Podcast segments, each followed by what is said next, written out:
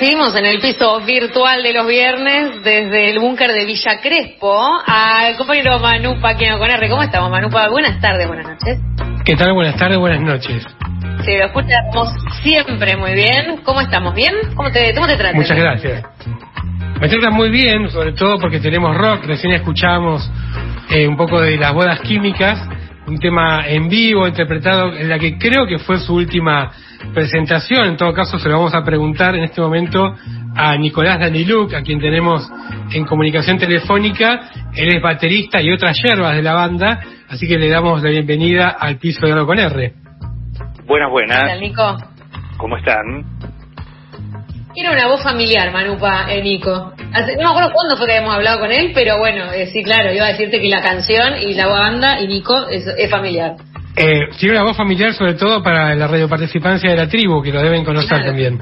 Claro que sí, claro que sí, ha participado de, esta, de este aire de radio. ¿Cómo estás, Nico? Bien, extrañando ese estudio y queriendo conocer el nuevo en breve. Mirá, nosotros también, en este momento la única persona que está en el estudio es nuestra operadora Soledad Vázquez. Estamos todos haciendo el programa de manera remota, pero próximamente vamos a inaugurar un nuevo estudio eh, y ahí te podremos este, recibir. No música en vivo todavía, pero sí podemos recibirte en nuestra mesa. Bueno, bueno, espero eso ansiosamente. Bueno, y estamos ansiosos también por saber en qué anda la banda. La banda está, bueno, preparándose para, para volver a los escenarios, que es, de- parece que todo este periplo que para mi entender, eh, más allá de un año y medio, un poquito más de pandemia, la sensación es que son cinco años. Digo, por ahí un peso que se genera en el cotidiano, en la, en la vivencia, en las pérdidas, en, las dificultades, y, y eso se, obviamente se, se traspola al hecho de, de estar volviendo nuevamente a un escenario como volvimos en el CAF en, si no me acuerdo mal, era marzo, que es de donde eh, se registraron eh, varias canciones, una de esas la que acabamos de escuchar, Urge, y justamente urge eh, retomar esa esencia vital que es estar eh, en un escenario compartiendo con el público eh, lo, lo poco que sabemos hacer. O sea, eso es, es como una especie de bálsamo que, que como otro montón de, de situaciones de vivencias quedaron postergadas con esta, con esta inevitabilidad que tuvo la, la pandemia.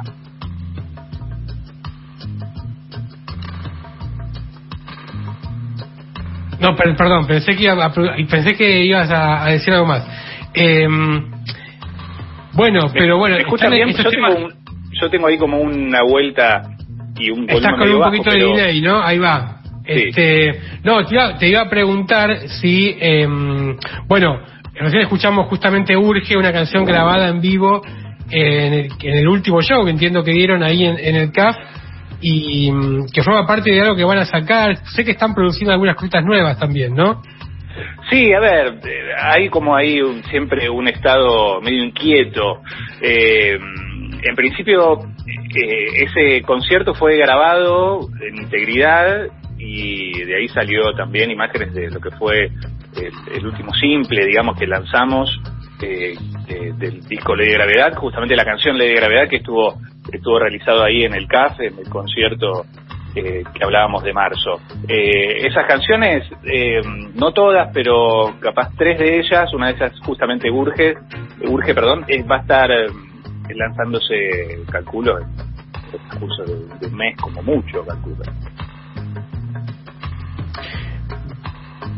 Bien, ¿y qué, qué están preparando ahora? Porque van a tocar el, el 9 de octubre, si no me equivoco, en La Tangente. ¿Y cómo se palpita eso de volver otra vez a, los escenarios? La verdad que con mucha ansiedad, como decía, es, viste, es, eh, es, un- es justamente una, una carencia la que se tiene de, de- de no estar en, un estado más presente en los escenarios. Es una, es una cosa, es una vivencia que no, no se puede replicar eh, con, con alguna otra cuestión, como por ejemplo la virtualidad. Eh, no, eh, la verdad que no, no existe otra cosa que subirse y tocar y, nada, este, vivenciar eso, equivocarse, ponerse nervioso, eh, no sé, este, eh, nada, qué sé yo, expresar, eh, por ejemplo, descargas, en el caso mío como baterista, este, que, que no puedo sacar de otra manera, digamos, ¿no? O sea, eh, la verdad que, que con muchas ganas de que eso suceda y el 9 vamos a estar ahí. Encima, bueno, eh, va a estar Solvaza abriendo el concierto y, bueno, muy contentos también de compartir con ella. Seguramente hagamos algo juntos, eh, que estamos preparando, pero bueno, eh, va a haber que estar presente para verlo.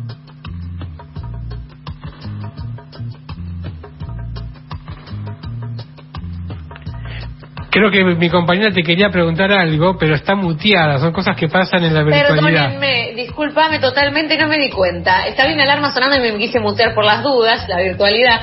Eh, Nico no, estaba sumando que Sol Basta, justamente estuvimos hablando hace poco en algo con R, porque participó de las sesiones antena, unos videos eh, que grabamos en la antena de la tribu. Así que bueno, estuvimos charlando un poco también con Sol acá en este espacio y recomendamos que vayan al canal de YouTube de la tribu audiovisual para también verlas. Nico, yo te quería preguntar para quien escucha y no conoce la banda, tal vez, ¿qué es las bodas químicas? ¿Cómo podrías describir un poco conceptualmente de qué trata la banda? Es todo un tema, ¿no? ¿Cómo describirse? Eh, a ver, eh, la verdad que lo que puedo decir es que es, un grupo eh, de trabajo musical que este, si no hiciera esto seguramente eh, eh, estaríamos abordando algún tipo no sé de trastorno psicoemocional que nos este, llevaría a un confinamiento no tan circunstancial como la pandemia sino más constante como y farmacológico digamos. Pero bueno en principio este eh, la verdad que esa esencia, esa necesidad se expresa, a mi entender, en mi percepción, este, en, las canciones y, y, sobre todo este, en los conciertos, que, la cuestión, ¿no? la música tiene esta situación de, bueno, los discos son, son más como películas y los conciertos son como el teatro. Entonces me parece que ahí eh, surgen cosas este, menos controladas, digamos, que, que me parece son, son la esencia misma del grupo. Lo que sí es un grupo sincero, que no, este, no, no sé, no, yo no siento que sea este, muy enmascarado, digamos, muy, muy postural, sino que es más bien así eh, entregado desde las este, sinceridades a veces este, complejas, a veces luminosas, a veces oscuras, que es un poco la esencia misma del grupo, del, del nombre del grupo. Las bodas químicas es eso, es una unión entre las cosas que te gustan y las que no de cada uno. Sinceridad, eh, electricidad también, y me quedo con esta idea de que, bueno, si no, digamos, podemos decir que a las bodas químicas el rock los salvó, porque yo creo que a vos te debe pasar también con tantos años en la escena, eh, de otras bandas y también como gestor cultural, de que hay ciertos personajes a los cuales nos podemos incluir, si querés, en, ese grupo de gente, a las cuales el rock les salvó, digamos que, ¿dónde estarían si no fuera por esto? Exactamente, el rock no solamente salvó a las bodas químicas, sino al resto de la humanidad, porque no sabemos hacia dónde hubiéramos disparado. Bueno, no sé si tanto, no sé si tanto, pero este, al menos una salida terapéutica le ha dado varios. Sí, sí, hablo que la verdad que sí, sería una tangente interesante saber qué sucede con, con la psicopatía contenida en un grupo de rock. Y mm, bueno, pero va a haber otras cositas además de rock, porque hablamos de Sol pero siempre las bodas típicas propone algo interesante en la, en la, puesta en escena. ¿Y qué más va a haber esa noche? Además, perdón, se lee como una medio gran vuelta, ¿no? Entiendo que desde marzo no tocan en vivo, si no estoy equivocada, pero eh, sí, se podría leer como una gran vuelta con, me imagino, muchas cosas pensadas es el eterno retorno, ¿no? Por eso esa sensación eh, sí está presente. Eh, eh, tenemos, tenemos la, en realidad la apertura, apertura de la noche la va a ser nuestro querido Rocco Collado, cuarto integrante de las bodas químicas, multifuncional, colorista, que sacó hace un mes aproximadamente un disco solista que se llama Nequika, que, que, tiene que ver más con una intervención eh, electrónica, pero pero no no electrónica en el sentido punchy punchy, digamos, este que no es para desmerecer tampoco eso, pero sí que es más experimental y va a estar haciendo ahí su DJ set con, con eso más eh, cuestiones que, que ya tienen bastante camino dentro de la historia de las bodas químicas, que es eh, la versión remixada de las canciones, que, que Rocco ahí va a estar también por decirlo de una manera, saltimentando dentro de su set. ¿Cómo se llama el álbum de Rocco Collado? Recordemos, eh, DJ de la banda. Nekika.